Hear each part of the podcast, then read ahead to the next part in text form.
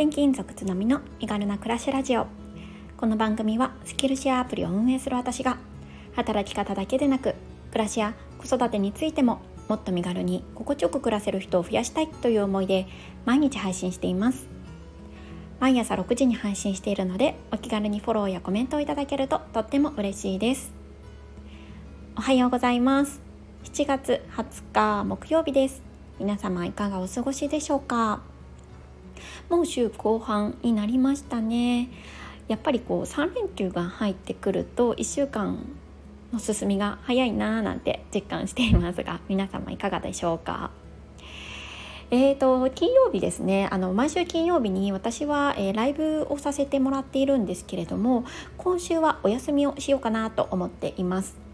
というのも、えー、明日の金曜日からねちょっと私たち大阪の方に、えー、旅行に行く予定なんですよね。えっと、金曜日の、えー、夜からなんですけれどもちょっとねあの夕方バタバタしそうなので、えー、明日のライブはお休みしようかなって思ってます。えー、実はですね長女が以前通っていた保育園主催のサマーキャンプに行くんですよね。で開催地が滋賀県なんですけれども大阪まで送り迎えをしないといけないということなので、まあ、せっかくなら大阪で、えー、1泊あ2泊かしてあの娘をね長女を待っている間に大阪観光しようかななんて思っています。えー、長女5歳になったんですけれども初めてですね家族じゃない人と、えー、1泊1人で するっていうのは初めてで親のね親の方がちょっとドキドキ しています。でも彼女自身行ってみたいっていうことなのでちょっとね行かせてみようかななんて思っているんですよね。ちょっと、まあ、このね、えー、内容についてはまた後日放送内でお話をしたいななんて思っております。はい、えー、そんなこんなでちょっと前置きが長くなってしまったんですけれども今日お話ししたい内容っていうのが SNS 発信での肩書きについてです。このスタンド FM を聞いてくださっている方は結構ですねご自身でも何かしらの発信をされている方が多いんじゃないかなって思うんですけれどもいかがでしょうか？で発信をする際にさまざ、まな SNS 媒体あると思うんですけれども自分の、まあ、ユーザーネームというかあのお名前をつける時肩書き入れてますか？例えば「ワーママ」とか「サラリーマン」とかうんあとは「何々ママ」とか、うん、ありますよね。これ皆さん考える時どうしましたかね？私は、えー、肩書きという肩書きはですね転勤族つのみっていう風に入れてるので転勤族って入れてるんですよね。でこれ実は名前考える時に私自身結構悩んだんですよ。最初はうーんワーママつのみにしようかなとかうんなんとかママにしようかなとかいろいろ悩んだんですよね。うん、皆さんはいかがですか？結構これ悩みません？でね昨日、えー、私ボイシーのパーソナリティの大石春さんのプレミアム放送有料放送ですねこちらをちょっと聞いていてこの、まあ、肩書きというか、まあ、属性をラベリングすることについてねお話をされていてそこからちょっと着想を得てですねこの話をしたいなって思っているんですよね。で大石春さんのなは配信の内容というのは有料放送になりますので、まあ、多くはねちょっとここの場では語ることはできないんですけれども大石さんの場合は、えっと、民主主義が進むと結構ね分断が進むよねっていうところのお話からこのね属性をラベリングすることって、まあ、どうなんだろうみたいなお話をね放送内でされていました。でまあ私はここからそうか属性をラベリングすることってつまり結構この SNS の肩書きでも言えることだよなって思ったんですよね。で私最初、まあ、この肩書きというか自分の名前を考える際にこのワーママとかもねあの何々ママとか、うん、転勤族とか何にも入れない角みだけにしようかなとも思ったんですよね。まあ、この理由っていうのは、まあ、属性を入れてしまうことによってあなんとなくこう自分自身のアイデンティティをラベリングすることにつながってで、うんとその層にしか届かない可能性もあるなって思ったんですよね。例えばあこれ別にその肩書きをつけてる人が悪いって言ってるわけではなくって私はこう思うんですけど例えばなんですよね「何々ママ」とか「わーママ」ってつけるとじゃあママじゃない人には聞いてもらえない可能性もあるのかなとかあの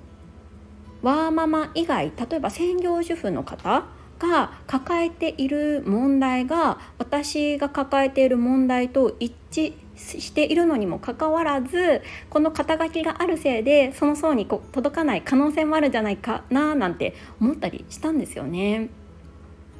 そうでもねこれすごい難しくってこの肩書きを入れることによって自分自身をこう表現する、まあ一言で表現できるので楽ではあるんですよね。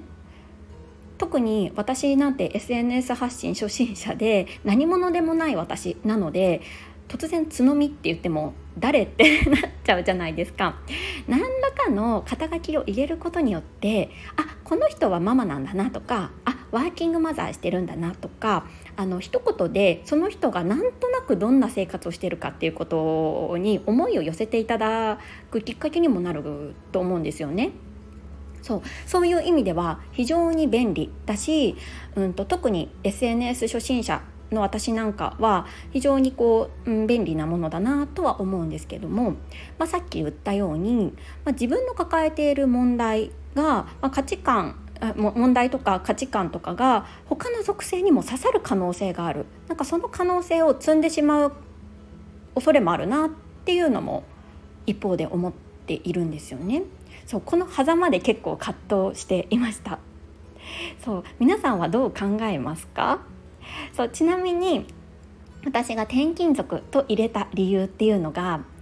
えー、ちょっとねここでお話ししたいと思うんですけどなんかね私は結構発信を通じて、まあ、なんか前から言ってるんですけれども物理的にも精神的にも身軽な人間に自分自身がなりたいって思っていますしそういう人がね増やせたらいいなって思っているんですよね。でまあそれとともにそうなりたいって思ってる人もきっといるんじゃないかなって思っています。でこの転勤族って、まあ、一言でなんだろうなその言葉だけでまあさまざまなね土地を渡り歩く必要がある人なんだなっていうことが表現できるじゃないですか。ということはまあ身軽じゃないと結構しんどいよねみたいな例えばその土地にとどまっていたいとか、うん、物がたくさんあって引っ越しするのに大変だとかだと結構その転勤族としてしんどいよねっていうのがなんとなく想像できるかなって思っていたんですよね。そうだから私は別に転勤族の人だけに届けたいわけではなくてどちらかというとまああの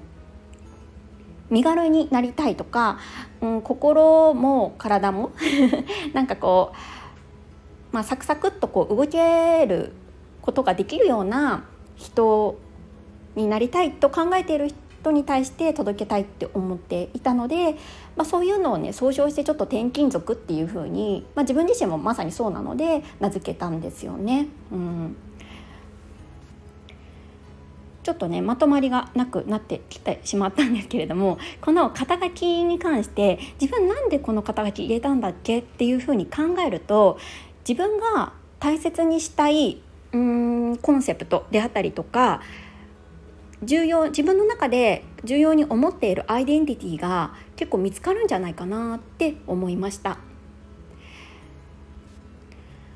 ママだけれどもあえてママっていう単語を使わないに使わないことの裏には何かそこに秘められた自分なりの思いがあるんじゃないかとかうんと逆にねつけていることによって何か伝えたいメッセージがあるんじゃないかとかこう考えるきっかけになるんじゃないかななんて思ったのでこのね肩書きを考える面白いなって思いました、えー、結論がねない話で すごい申し訳ないんですけれども、えー、皆さんのね何かの、えー、考えるきっかけになったら嬉しいなと思います。ここまで聞いてくださって本当にありがとうございます。はい、えー、ここからはコメント返しをさせていただきます。えー、ライブですね、えーと、ゆかさんとのライブのアーカイブに4名の方からコメントをいただきました。ありがとうございます、えー、このライブはですね、えー、ゆかのアウトプットラジオをこのスタンド FM で配信をされているゆかさんと、えランチをしたんですよね。でそのランチの後に、え雑談をいろいろしておりましてそれをねあの垂れ流した ライブになります。えーと、南さん、歌好きさん、七日立さん、てんてんさんからいただきました。ありがとうございます。南さんです。つのみさんゆかさんこんにちは。一緒にランチしている気分になりました。配信すること SNS の使い分けのこと聞いてて共感しました。ということで南さんありがとうございます。じゃもう南さん今度ぜひ岡山にいらっしゃる時に会いましょうね、えー、とっても楽しみにしております。そしてもしできたら一緒にライブもできたらななんて思っております。こうやってね皆さんとつながれることがとっても嬉しいしすごい世の中だなって毎度言ってるんですけど 思っています。えっ、ー、とありがとうございました。はい続いて歌好きさんです。つのみさんゆかさんこんばんは。わかると共感共感する話がたくさんありました。インスタ映え？私のインスタ映えとは無縁です。それだからか気軽に楽しめています。機械に弱いので投稿記事作りには苦戦していますが投稿作り自体はとても楽しいです。もうちょい投稿頻度上げたいな。お二人と一緒にランチしているような感じで聞かせていただきました。ということで歌好きさんありがとうございます。そうそう歌好きさんは、えー、居場所づくりということでインスタグラムでご自身のお家の様子お片付けの様子をインスタグラムでされてるんですよね。いやなんかすごい、えーと、逆にこう親近感というか本当にこう自分自身もお片付けをしているような気持ちになって私は歌助さんのインスタグラムすごいいいなってずっと思っていましたなんかね私ももっと素の部分、うん、もっとこうなんだろう結構私インスタの投稿作る時は結構部屋をきれいにした状態で撮っちゃってるのでもっとその部分をね出していきたいなって思いました。はい、たすきさんのね投稿これからも参考にさせていただきたいなって思っていますので楽しみにしています。たすきさんも今度ぜひ会えたらなって思いますのでよろしくお願いします。ありがとうございました。はい、えー、続いて七日立さんです。つのみさんこんにちは。お二人の息の合ったお話楽しいですね。自然にこちらまで笑顔になります。お互いがいいものを引き出し合ってそして共感あふれる素敵な時間でした。かっこゆかさんに YouTube 何でも聞いてくださいって伝えてみようかなまたお二人のお話聞きたいですということで七日立さんありがとうございますそうこの放送の中でゆかさんがねちょっと YouTube に興味があるって言っていらしててで七日立さんの話をね出させてもらったんですよね。そこも聞いていただいててとっても嬉しいです。いやもう本当に七日立さんの YouTube 面白くっていやすごいさすがだなっていう話をねあのライブじゃない時もお話をしていたんですけど私も教えてもらいたいなって思いましたどれぐらい時間がかかってるのかとか本当あの初心者だったらどういうところから始めたらいいのかとかそんな話ねもしも、えー、スタイフでお話ししていただけることがあったら、えー、お願いできるとすごい嬉しいなって思います。あもうすでにしてるよっていうこと放送がねあったらすみません、えー、いろいろね聞いてみたいなって思いました。七日立さんありがとうございます、えー、七日立さんはね沖縄にいらっしゃるので 私もう沖縄旅行に行ったらねもう会いたいって思いました。いやこちらこそ本当にありがとうございます。はい、えー、最後にてんてんさんです。つのみさんゆかさん遅ればせながらアーカイブ楽しく聞かせていただきました。音声配信での出会いでワイワイ楽しくランチしながらライブ配信できる中ってほんと素敵。私も混ざりたいと毎度か毎度ながら感じました。発信についてのお話もわかるわかると共感の嵐でした。楽しいコラボありがとうございました。ということでてんてんさんありがとうございます。いや本当にランチしながらライブ配信できる中っていいですよね。いやもう本当にこうやってコメントやり取りしていただいてる皆さんとなんかみんなで集まって やりたいなってすごい思うんですよね本当に楽しいそして日々こう聞かせていただいてるので配信を聞かせていただいてるのでどんなことに興味があってとか割と背景とかもね知ってる方が多いのでそういう意味でもお話がしやすいんですよね。そうてんてんさんは、えーと、福島あれじゃなくて、えーと、東北の方にいらっしゃると思うので私ねあのどちらかというと新潟に帰った時帰省した時に近いなーなんて思っていたりします。もし機会があったらお会いしたいなねぜひぜひよろしくお願いします。コメントありがとうございました。はい、えー、続いて賢いふりと賢い振る舞いの違いわかる？レター紹介に、えー、2名の方からコメントをいただきました。ゆうずきさん、ちかさんですありがとうございます、えー、この回では足立優也さんという頭のいい人が話す前に考えていることという本を参考にさせてもらいながら学んだことをお話しした回になりますゆうずきさんです。えー、っとつのみちゃんおはようございます。今日のお話とてもためになりました。振る舞うというのはなかなか勇気のあることですね。そこからのたくさんの意見が飛び交うことがいいですね。ということでゆうずきさんありがとうございます。そうこの放送の中であの会議の中でね最初に意見する人のことを例にとってやっぱ何事も最初に何かを発言したりとか提案したりすることもうこれがこれ自体が内容がどうどうこうというのにかかわらず賢い振る舞いなんだよっていうことをねご紹介させていただいたんですよね。うん、いや本当にゆずきさんのおっしゃる通り勇気のいることで勇気のいることっていうのは賢い振る舞いになるんだなっていうのもね理解できたんですよね。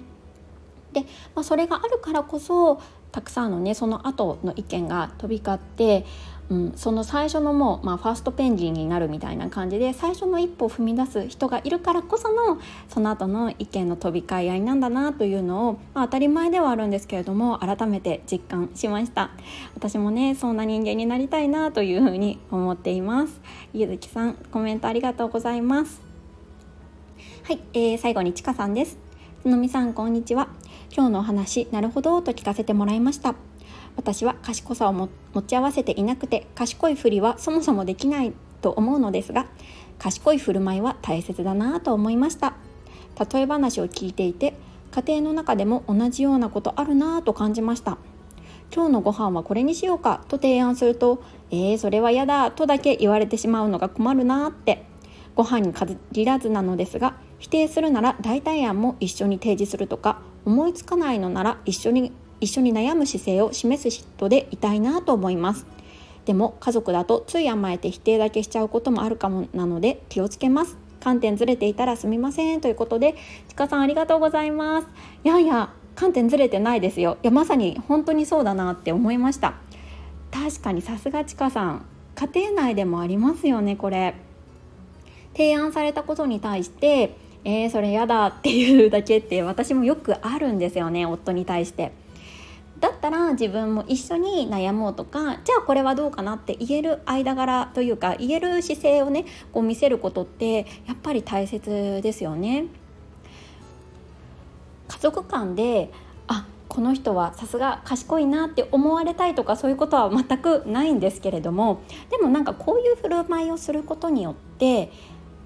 なんだろう家族内でのコミュニケーションも円滑になるしお互いが気持ちいいですよね。うん賢い振る舞いっていうのは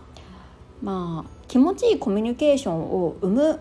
行為とも言えるんだなっていうことをちかさんのこのコメントを通じてね再度学びました。ありがとうございます。